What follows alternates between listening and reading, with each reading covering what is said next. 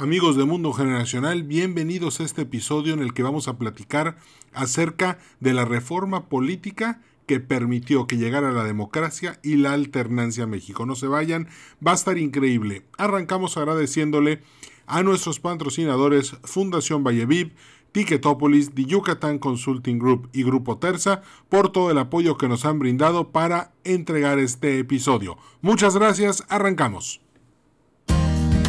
Bienvenidos a Mundo Generacional, un podcast en el que platicamos acerca de las diferentes generaciones de México y Latinoamérica. Nos da mucho gusto que nos sintonices y te recordamos suscribirte para recibir todos los episodios tan pronto estén disponibles. Gracias por estar con nosotros.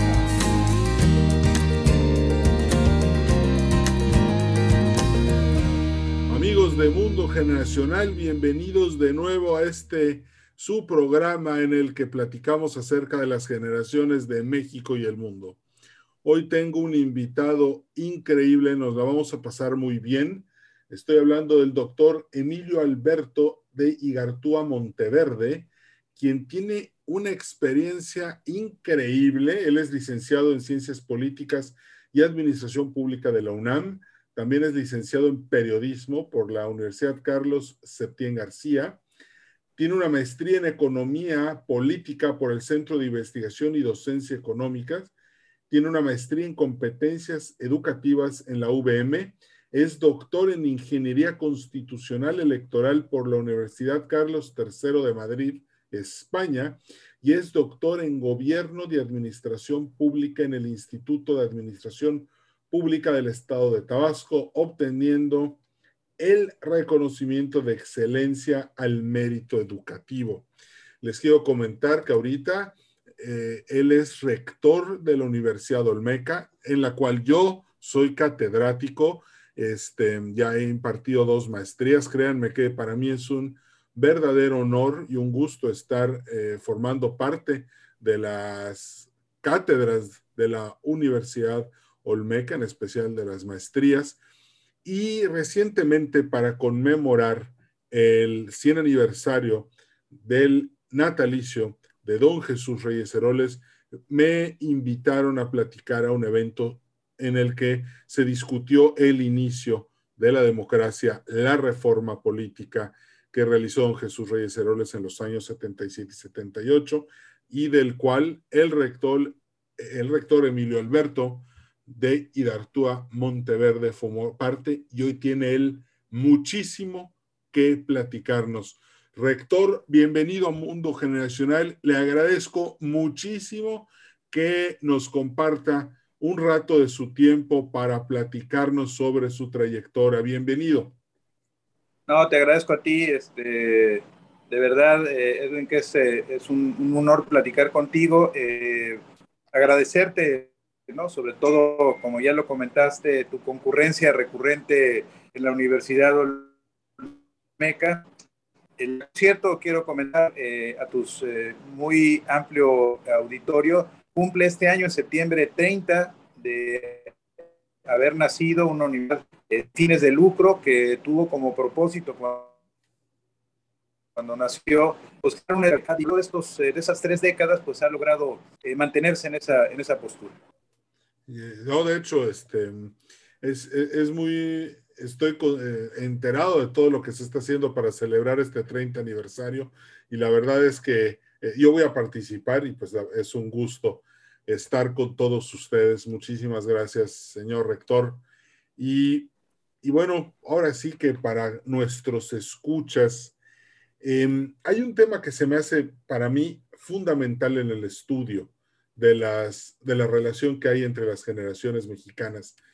Y yo siempre parto de que el despertar individual que se vivió entre los años de 1960 a 1982 tiene un punto sumamente importante en este reconocimiento a la individualidad, a la democracia, a la necesidad de la alternancia, a darle espacios a la oposición y esta es la reforma que se lleva durante esos años, 1977-1978, y de la cual usted formó parte. Entonces, ¿Nos podría platicar qué significó para usted estar en esa reforma tan importante durante esos años desde la Secretaría de Gobernación? Sí, voy a hacer este, un, un eh, antecedente muy rápido. Este, claro. Sé que los tiempos son acotados, pero bueno, yo eh, hablando de generaciones, eh, diríamos que me siento muy orgulloso de ser parte de una generación que transitó de un periodo en México que, que, fue muy caracterizado por la, el autoritarismo, por la falta de democracia política, porque, bueno, desde el nacimiento del Partido Nacional Revolucionario, luego Partido de la Revolución Mexicana y PRI en 1946, pues eh, esta hegemonía del partido dominante, si bien es cierto, logró avances significativos ¿no? en el tema de una agenda establecida desde la Revolución Mexicana, uno de los temas que lamentablemente eh, se fueron acotando de manera muy preocupante fue eh, la democracia participativa.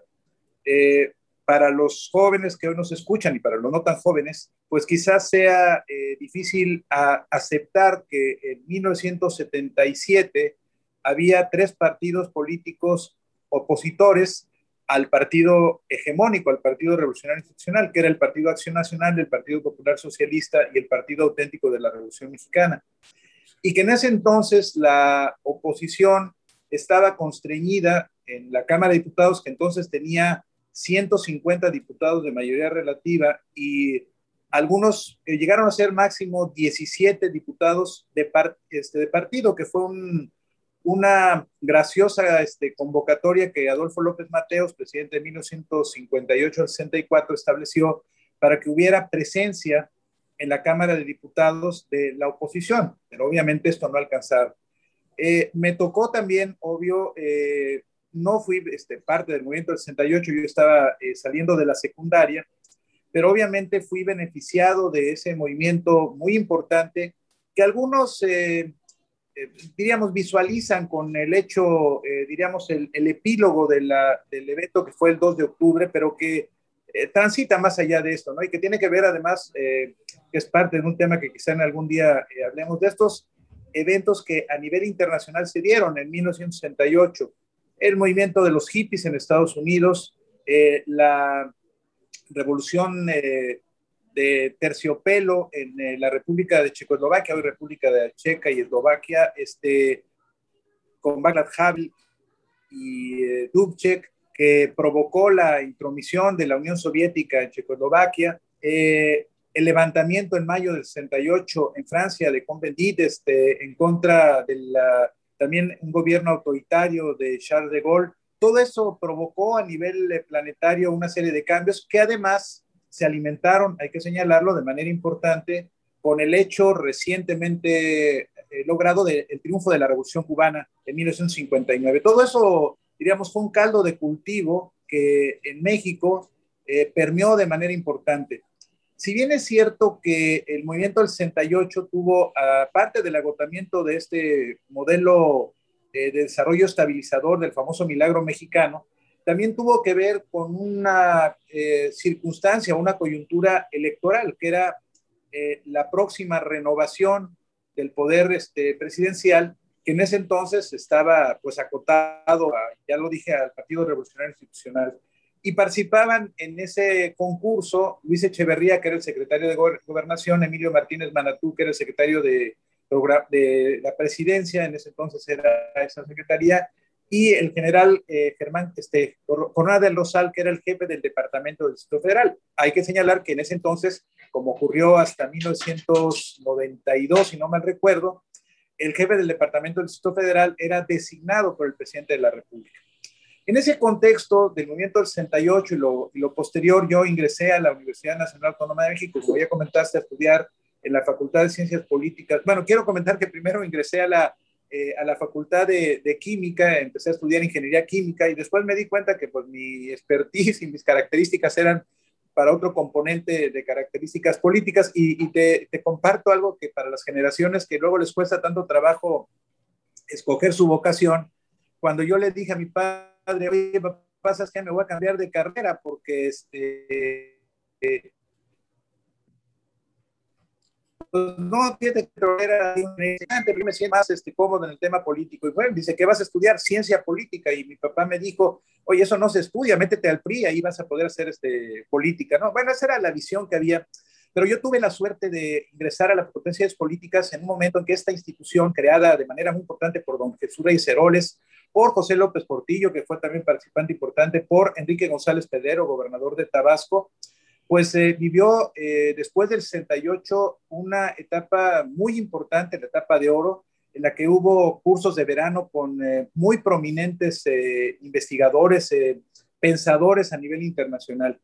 Y luego, bueno, pues tuve la posibilidad, ya terminando la, la este, casi mi carrera, de insertarme como una experiencia política en la campaña electoral de José López Portillo, que fue una campaña sui generis, porque fue un candidato solitario, no hubo oposición, ¿no? Este, había una oposición ahí, pero realmente era meramente simbólica.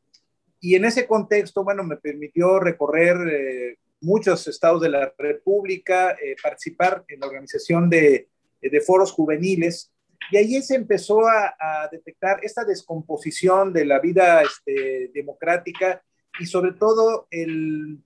diríamos, el, el, hartazgo que en los jóvenes existía eh, sobre una, un contexto que no se había completado en la época de Echeverría, eh, cuando ya tomó la presidencia, que ofreció un cambio democrático, eh, redujo a 18 años la edad para poder acceder a, a una diputación, a 21 años para la senaduría, pero eso pues fueron obsequios muy efímeros que terminaron además en el 73 con el famoso halconazo y un nuevo evento eh, represivo. Mi ingreso a la, UNAM eh, fue eh, en el, tiempo de, del doctor Guillermo Soberón, que por cierto sucedió a una de las figuras más prominentes de la vida pues, política y económica de nuestro país y de la universidad, don Pablo González Casanova, que paradójicamente fue defenestrado por un movimiento sindical de un sindicato, del el Estunam, que había él este, impulsado, pero que en algún momento por estos desencuentros, sobre todo salariales, eh, promovió su salida. Eh, el doctor Soberón, que estuvo, eh, por cierto, ocho años en el ejercicio de su rectorado, provocó grandes cambios importantes en la, en la universidad y sobre todo, pues recuerdo un evento previo a mi incorporación laboral, que fue la visita de Luis Echeverría a, a la UNAM que terminó en, una, en un episodio bastante complejo, en una pedrada en la cabeza a Echeverría, eh, momentos muy complejos eh, que diríamos evidenciaban la complejidad que en ese momento se vivía, al tiempo que en muchos puntos de la República, pero sobre todo en el norte y en, eh, en la zona de Guerrero, en la zona caliente, se había caracterizado en el norte por una guerrilla urbana muy similar a la que se había dado en, Uruguay, y en el caso de, Guerrero y parte de Michoacán, pues una guerrilla tradicional, diríamos, de primera generación, con Lucio Cabañas y Genaro Vázquez Rojas, que fue eh, perseguida por el, por el ejército hasta la muerte de estos dos líderes. En ese contexto es que eh, se da eh, la designación de José López Portillo como candidato a la presidencia de la República y la incorporación de Jesús Reyes Heroles, que era antes de este momento dirigente nacional del Partido Revolucionario Institucional y que había tenido algunas controversias, sobre todo quien era, eh, diríamos, un líder muy, eh, muy importante en el contexto político, que era eh, don Fidel Velázquez, dirigente de la Confederación de Trabajadores de México, y que se había convertido en muchos momentos en, diríamos, en el fiel de la balanza y en la designación del candidato sucesor. Luis Espota, que escribió varios libros, hablaba de ese, de ese momento, ¿no? Del tapado, de cuando se escuchaban las voces. Y a final de cuentas, Echeverría se decanta por este compañero de escuela de la secundaria número 3, este, José López Portillo, un hombre académico, eh, proveniente de una familia este, también eh, muy distinguida en el contexto de la ciencia política, de la filosofía, y que ofreció eh, desde el inicio pues una diríamos, una estrategia para revertir ese momento complejo que había y ese, esa construcción, esa hechura de esta idea de cambio la construyó de manera muy inteligente y con mucha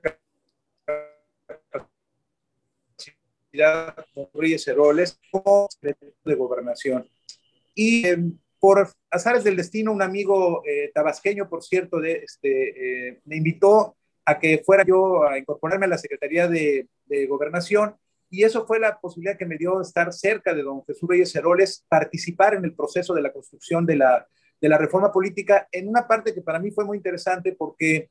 eh, don Jesús quería establecer, como ocurrió, un eh, sistema mixto, una parte de diputados electos por el principio de mayoría, en ese entonces 300, y 100 diputados de representación proporcional.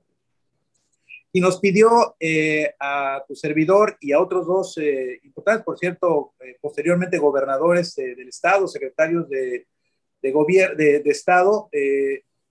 abrevar sobre las experiencias en Italia, en España, en Inglaterra, sobre el modelo, eh, diríamos, del, modelo de, este, esta, ¿cómo se llama? elección mixta de los diputados de representación proporcional, que a final de cuentas, como tú sabes, quedaron inscritos. Pero yo destacaría que la reforma política, sobre todo, lo que hizo fue eh, institucionalizar la participación este, política. Eh, habían partidos como el Partido Comunista Mexicano, nacido en 1917, pero que en 1943 había quedado en la clandestinidad y operaba en los sótanos de la política mexicana, incluso en las instituciones de educación superior como la UNAM, el Politécnico Nacional, Chapingo, este, la Universidad este, Autónoma de Nuevo León, pero que no tenían una posibilidad de participar.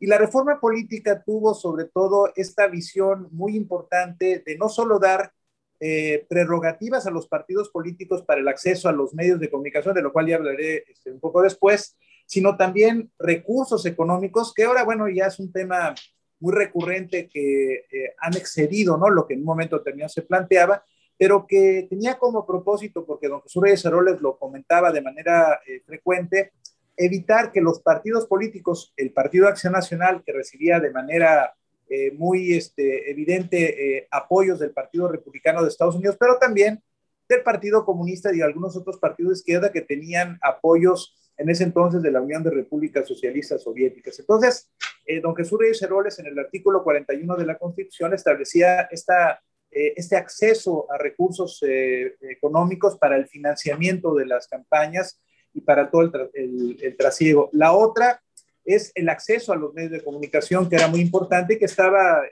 acotado. Y para eso se creó, bueno, no se creó, sino que se le dio a la Comisión de Radiodifusión, de la cual yo fui su director, eh, la función de generar los programas de los partidos políticos que serían transmitidos en los medios de comunicación en inicio, en, eh, tiempos estelares, en, lo que entonces ya era Televisa, eh, lo que nacía en ese momento también como el canal 13 y Mevisión, que era un, este, junto con el canal 7, el 13 y el 7 eran canales estatales, luego ya transitaron a una configuración este, privada, como hasta el momento existe. Entonces fue un tiempo muy interesante porque diríamos que eh, el movimiento del 68 había aportado necesidades de cambio y esta reforma política, sin lugar a dudas, eh, propició primero que se institucionalizaran partidos políticos que eran alimentadores indiscutibles de ese modelo de eh, la guerrilla, de la irregularidad y de, este, de la actuación fuera de eh, una norma este, constitucional. Y me parece que, sin lugar a dudas, este componente fue importante para poder eh, pues, transitar a una, a una etapa importante. A mi juicio, aunque esto el otro de, en otra, hace unos meses, en una entrevista que hicimos en, diálogos con la comunidad olmeca, con eh, Lorenzo Córdoba, actual presidente del, del INE, pues él comentaba que no es solamente esta reforma política, la del 77, la que se puede denominar de esa naturaleza, pero yo creo que a final de cuentas fue una reforma de Estado que se ha reclamado mucho. Este,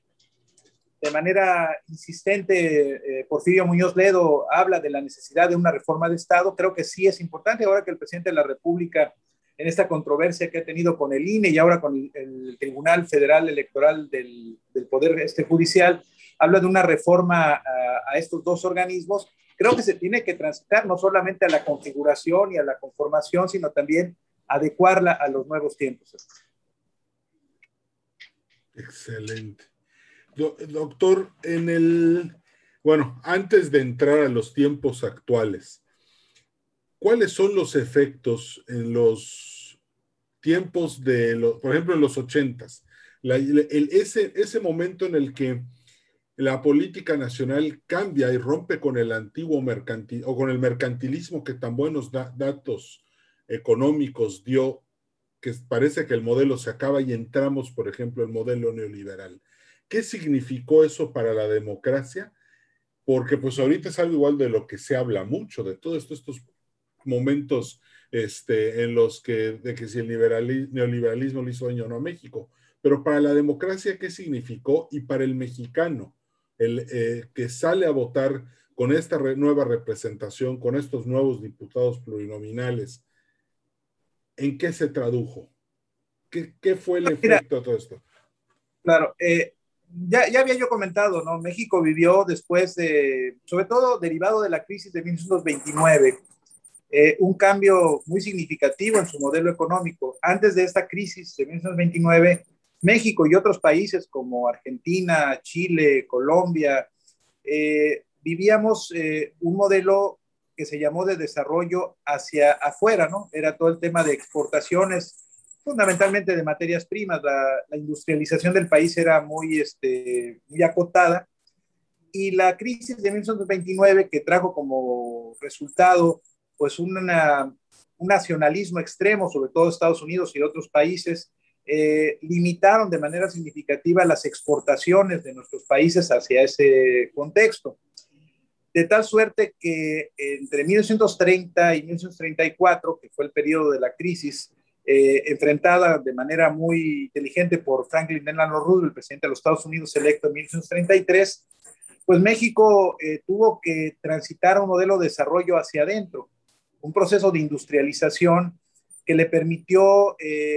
primero que todo, aprovechar sus eh, recursos naturales. Y aquí tiene eh, que ver un poco después, en 1938, la expropiación petrolera. El uso del recurso petrolero energético en general, pues significó un apoyo muy importante. Eh, el presidente Lázaro Cárdenas no solamente vio en el petróleo la recuperación de un recurso natural que establecía el artículo 27 de la Constitución, sino también eh, un detonador del desarrollo económico del país.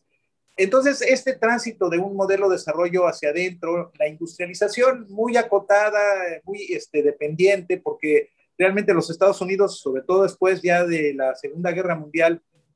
lo que hicieron fue trasladar a nuestros países las tecnologías que eran obsoletas para ellos, pero que para nosotros eran eh, tecnologías de primera generación, eh, nos permitió, después de la Segunda Guerra Mundial, ya en la época de la presidencia de Miguel Alemán, 1946-52, un eh, cambio significativo en este, nuestro modelo. La industrialización y un modelo de desarrollo nacional fue la premisa que impulsaba eh, el presidente alemán, que lamentablemente fue solamente un buen deseo porque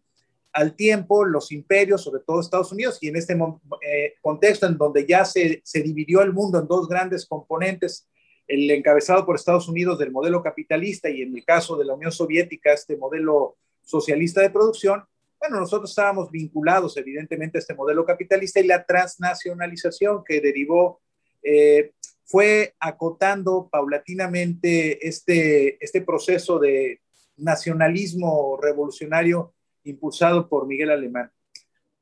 Y en este contexto eh, vamos llegando primero al desgaste de este modelo este, desarrollo estabilizador, al famoso milagro mexicano, que va a dar lugar a pues, surgimiento de dos periodos, el de, López, eh, de Luis Echeverría, 1976, y el de López Portillo, 76-82, en donde se transita y se pone fin, por cierto, a una etapa de crecimiento económico muy importante. Hay que recordar que entre 1952 y 1967-68 el país creció a tasas del 7-8% el Producto Interno Bruto.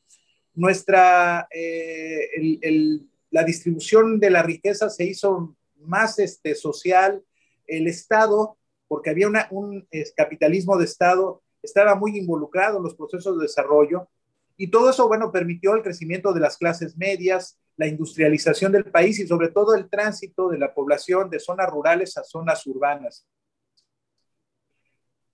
Eh, esto fue un cambio, las grandes instituciones van eh, a, unir con la UNAM, con el Politécnico Nacional en el proceso educativo eh, de nivel superior. Recordemos que en los años 60 del siglo pasado accedían a la educación superior solamente el 18% de, la, de, los que terminaban la educación media superior. Eh, entonces, bueno, era una tarea y era un compromiso del Estado regular. Pero, pues a nivel mundial empezaron a haber también cambios significativos yo eh, hablaría también de un tema eh, de componente político importante, que fue el hecho de la llegada de, eh, pues de este modelo neoliberal que se acuñó en la Universidad de Chicago, los famosos Chicago Boys, impulsados por dos pues, ganadores del premio Nobel precisamente por sus aportes en este cambio que tenía que ver con dejar de lado las políticas keynesianas con un Estado participativo, un Estado obeso, y Milton y Rose Friedman, eh, pues lo que planteaban era un Estado pequeño, eh, que el sector privado fuera el que tuviera la participación, y este componente que se llamó neoliberalismo, algunos teóricos hablan de que no, no es un nombre correcto porque no es un nuevo liberalismo, no es una etapa eh, de Estado como la entendieron Adam Smith y David Ricardo, sino una eh, eh, etapa en la cual lo que se pro, prohijaba era esta participación activa del capital privado. Y este modelo fue impulsado de manera importante por eh, Ronald Reagan, presidente de los Estados Unidos entre 1980 y 88, y por la llamada este, primer ministro de hierro, la señora Margaret Thatcher, que fue primera ministro de, Gran Bretaña en el 76 al 84 o 85, si no mal recuerdo, y que impulsaron este modelo neoliberal, pero sobre todo esto vino desde Washington con el famoso eh, proyecto, eh, este protocolo este, que impulsaba el desarrollo de un modelo, nuevo modelo, la reducción del Estado, y esto fue tomado en México en particular de manera muy, eh, diríamos, muy obsequiosa en el gobierno de Miguel de la Madrid, cuyo secretario de Programación y Presupuesto era Carlos Salinas de Gortari, egresados ambos de las universidades de Harvard, muy eh, configurados a este modelo norteamericano, y fueron los que impulsaron este proyecto. A la llegada a la presidencia de Carlos Salinas de Gortari, hay una reforma económica que se, se finca fundamentalmente en este acuerdo de Washington y que reduce de manera sustantiva la participación del Estado, incluyendo la participación del Partido Revolucionario Institucional como actor fundamental. De ahí podemos entender lo que ocurrió después de la crisis del 94-95 y la decisión de eh, el presidente Ernesto Cedillo Ponce de León de esta sana distancia del PRI y eh, lo que derivó en el 2000 en esta primera transición eh, democrática con la llegada de un presidente de un partido opositor, el Partido Acción Nacional, con Vicente Fox, que se continuó con Calderón Hinojosa eh, seis años después. Señor rector, aquí hay un punto que me gustaría regresar un poquito en el tiempo, al año 1987, que es cuando se fractura el PRI, porque justo antes, en el 87, del anuncio de que Carlos Salinas, el, el secretario de Programación y Presupuesto, va a ser candidato, Porfirio Muñoz Ledo y Cuauhtémoc Canas rompen con el Partido Revolucionario Institucional y eso podemos decir que son los primeros pasos de lo que iba a ser el PRD. Sí, claro. ¿Este rompimiento se da por cuestiones económicas, políticas, una mezcla de las dos? Bueno, mira, yo creo que ahí hay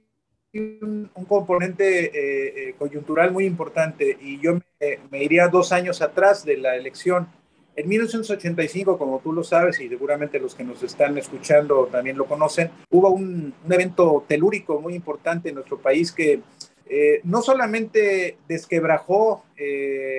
a hospitales, escuelas y domicilios, sino que también le dio un golpe muy severo al sistema político mexicano, siendo presidente de la República. Miguel de la Madrid. Este, Miguel de la Madrid, perdón eh, que tuvo una muy desafortunada participación en ese evento, manteniéndose alejado del conflicto, lo que permitió el surgimiento, diríamos, la consolidación, porque creo que la sociedad este, civil había aparecido en el momento del 68, pero en el momento, en, este evento telúrico del 85 que me tocó vivir, eh, trabajando en la Secretaría de,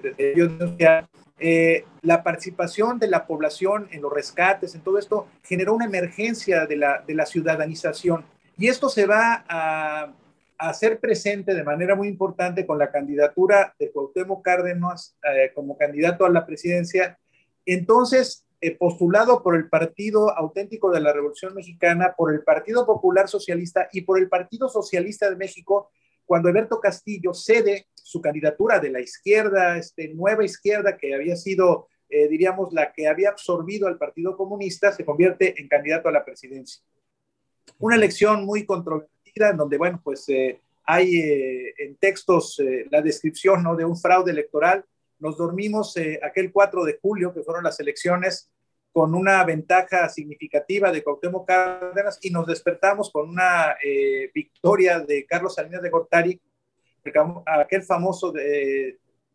discurso o, concepto de Manuel Bartet, hoy este, director general de la Comisión Federal de Electricidad, de se nos cayó el sistema, ¿no? Y esa caída del sistema, bueno, pues eh, fue determinante. Cuauhtémoc Cárdenas eh, actuó de manera muy institucional, no fue más allá en, el proceso, eh, diríamos, de demandante de este, de este fraude. Sin embargo, obligó en voz de Carlos Salinas de Gortari, días después de la declaratoria de su triunfo, a reconocer el fin del partido hegemónico, del Partido Revolucionario Institucional, y esto, bueno, dio lugar posteriormente al nacimiento del Partido de la Revolución Democrática.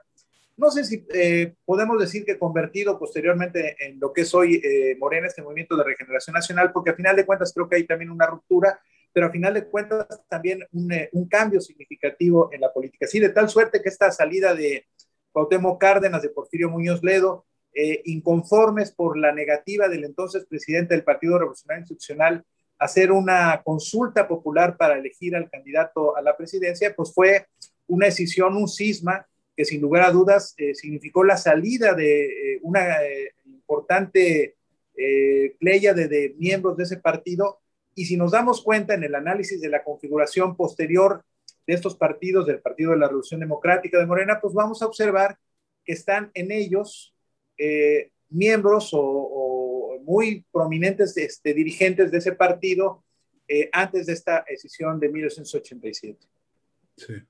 De hecho, eh, por, creo que eso es muy, muy importante entenderlo porque a partir de ese, de ese rompimiento en 1987, 87, pues surge esta fuerza tan tremenda que es precisamente, yo, yo bueno, desde mi perspectiva X, viendo esto como un, un joven, eh, el, el, sector que seguía enamorado de los viejos tiempos y el, los que cuidaban el orden que había dejado Lázaro Cárdenas y los que querían apostarle por el nuevo orden que estaban impulsando este, pues, así le dice, ¿no? El PRI de los noventas.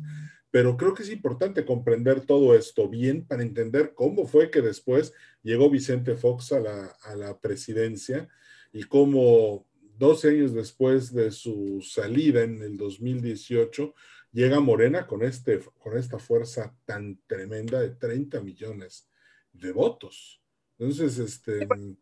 La, llegada de Vicente Fox y la llegada de Andrés Manuel López Obrador eh, creo que tienen un denominador común, que fue el hartazgo ¿no? de la población. En el caso de los... Pues todo este proceso de un pues eh, evidente encumbramiento de la corrupción, de la falta de, de resultados. Lamentablemente, Vicente Fox, que ofreció eh, un, un, cambio, una transición a la democracia, perdió la oportunidad y no satisfizo de manera eh,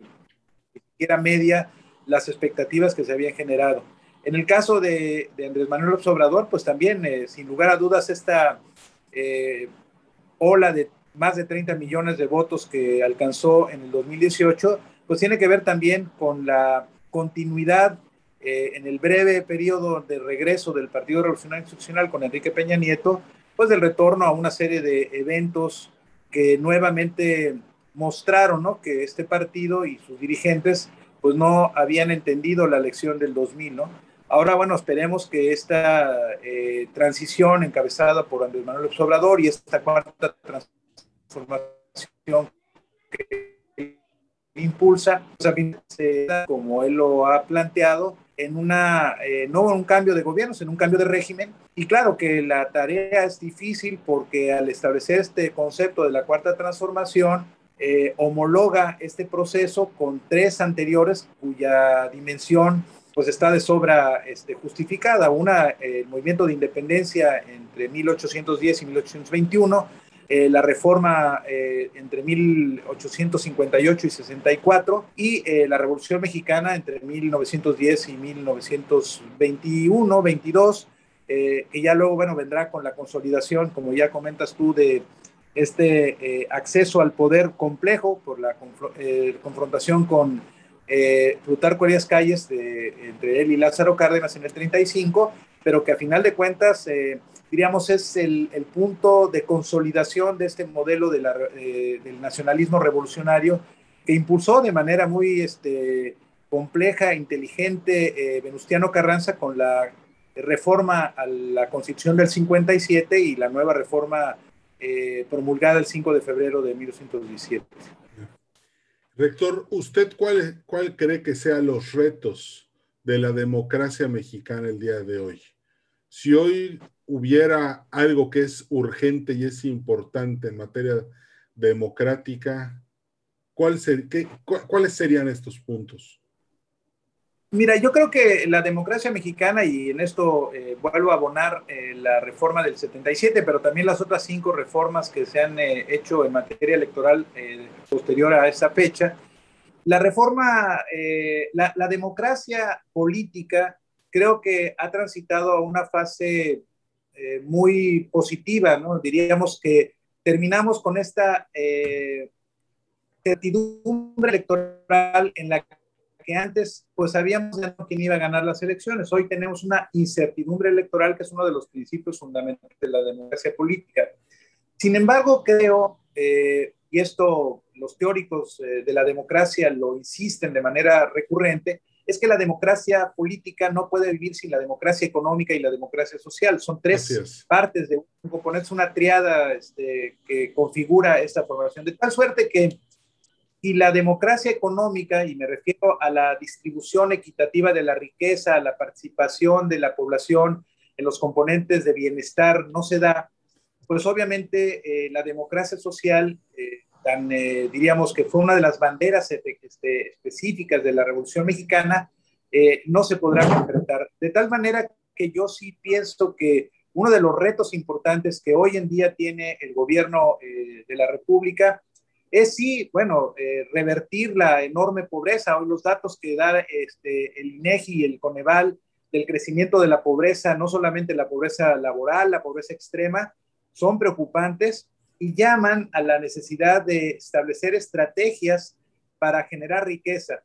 Eh, China, que hoy está en el tránsito a convertirse en muy poco tiempo seguro en la potencia económica eh, primera del mundo, en 1975, cuando Deng Xiaoping nos dio, eh, diríamos, un ejemplo a todos, cuando dijo, bueno, pues sí, es un modelo socialista, pero lo que estamos distribuyendo es pobreza cuando lo que se distribuye es pobreza, pues no puede haber una transición ni democrática, económica, ni social.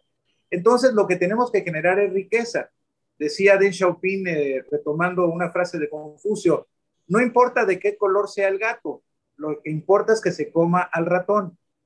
¿A qué viene a cuento esto? Bueno, porque China nos mostró, nos enseñó que de ser un país en 1975, 76, con un eh, ingreso per cápita verdaderamente negativo, a convertirse hoy en una nación, obviamente no homogénea, ¿eh? porque todavía hay en China, en la parte oeste, una gran parte de la población con eh, recursos económicos muy efímeros, pero sabemos que es una nación que ha crecido en la parte, sobre todo, de la costa este, de una manera exponencial. Y ha entendido que para que se reparta riqueza debe generarse riqueza. Y creo que uno de los temas pendientes de la actual administración, y yo tengo confianza que con el ingreso del nuevo secretario de, de Hacienda, eh, Ramiro eh, de la O, eh, pueda haber esta visión de primero concitar a un trabajo colegiado coordinado con el Gracias mucho lo que ha ocurrido en la primera etapa de esta administración, que ya está próxima a cumplir tres años, en donde ha habido momentos de aparente entendimiento entre el gobierno y el sector privado que a los pocos días se convierte en desencuentros. Tenemos que encontrar caminos eh, de unidad porque el Estado per se, sobre todo si quiere mantener estos programas sociales que ya quedaron establecidos en la Constitución, pues necesita recursos y la única vía para hacerlos es la vía fiscal la inversión externa, las, exportaciones y la inversión local, ¿no? Entonces sí creo que los retos para que la, democracia pueda seguir eh, vigente, la democracia política, es que haya democracia económica. Así es. Muy interesante esto de la democracia social, económica y política. Creo que para entender la, la foto en grande tenemos que comprender esto que, usted acaba de mencionar y que se me hace de, suma importancia. Señor rector, ¿me aceptaría una otra invitación al podcast, volverlo a invitar en el futuro próximo a seguir platicando la democracia? Claro, hombre, este, con mucho gusto, este, pues obviamente que podamos eh, tener estos foros son muy importantes y que bueno, eh, a final de cuentas son de vista de, una, de un interlocutor simplemente, pero no diríamos, eh, contribuyen a que la, sobre todo las nuevas generaciones puedan eh, entender que la, la, vida no es unidimensional, que las, las monedas tienen dos caras. A mí me preocupa mucho lo que está ocurriendo hoy en el país, porque si bien es cierto que este cambio de régimen ha generado una polarización de uno y otro lado, se han empeñado en que cada uno tenga la verdad absoluta y eso no es cierto. No todo es blanco ni todo es negro. Hay buenos puntos del gobierno actual y puntos en donde se tienen que hacer este, estas, estas reflexiones. Pero al final de cuentas creo que la polarización, eh, lo decía, vuelvo ya como punto final a las palabras de don Jesús Reyes Heroles en 1976. Si los partidos de oposición hoy este, parecen eh, en dos eh, contextos, los que apoyan al gobierno en turno y los que están en contra, no se dan cuenta de que su confrontación lo que hace es pulverizar a la nación. Quien tenga el poder o que alcance el poder por la vía democrática, en este caso, lo único que va a encontrar es polvo que se le decantará en las manos. Y eso obviamente no es bueno para nadie, y mucho menos para las próximas generaciones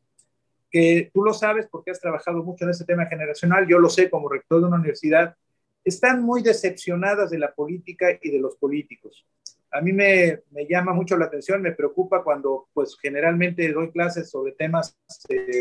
de esta naturaleza históricos, políticos, y le digo a los jóvenes, es que tú eres político, y me dicen, no, no, me espérenme, a mí no me ofende, yo no soy político. Entonces no entendemos que todos somos políticos porque vivimos en la polis, porque si no queremos ser políticos, pues hay que irnos a una cueva, aislarnos y mantenerlos al margen de la vida cívica, ¿no? Que los, los este, griegos y los romanos entendieron también y que por eso avanzaron tanto en este concepto. Claro. Pues le agradezco muchísimo que nos haya acompañado el día de hoy. De verdad que la información y la, el conocimiento que nos ha compartido es mucho, muy interesante. Este, creo que hay, hay, que escuchar dos veces el podcast para poder asimilar toda la información. De verdad estoy muy agradecido por, por todo este tiempo y estos conocimientos que nos ha compartido el señor rector. Muchísimas, muchísimas gracias. A nombre del mundo generacional y todas las personas que escuchamos este podcast, que por cierto somos ya como este, 13 mil, algo así, pues, según la última estadística. Así que muchas gracias. Y pues em, gracias a todos ustedes por habernos sintonizado el día de hoy. Gracias a nuestros patrocinadores de Yucatán Consulting Group. Si estás pensando invertir en Yucatán o armar un gobierno corporativo, eh, acércate a ellos www.yucatanconsultinggroup.com.mx a Grupo Terza. Si estás pensando en un coche nuevo, un Peugeot, un Jack, un Renault en llantas nuevas, acércate a ellos www grupoterza.com.mx, a Fundación Valle Viv, que se encarga de atender a las personas víctimas de la violencia en el noroeste de México y a Tiquetópolis, el auditorio virtual más grande de América Latina. Entonces, les agradezco mucho. Nos vemos en el siguiente episodio y no se les olvide visitar www.edwincarcano.com también para leer mi blog. Muchas gracias. Cambio y fuera. Gracias por haber escuchado Mundo Generacional. En nombre de todo el equipo te deseamos mucho éxito. Danos un like en Facebook, Podcast Mundo Generacional y suscríbete al boletín semanal en edwincarcano.com slash contacto.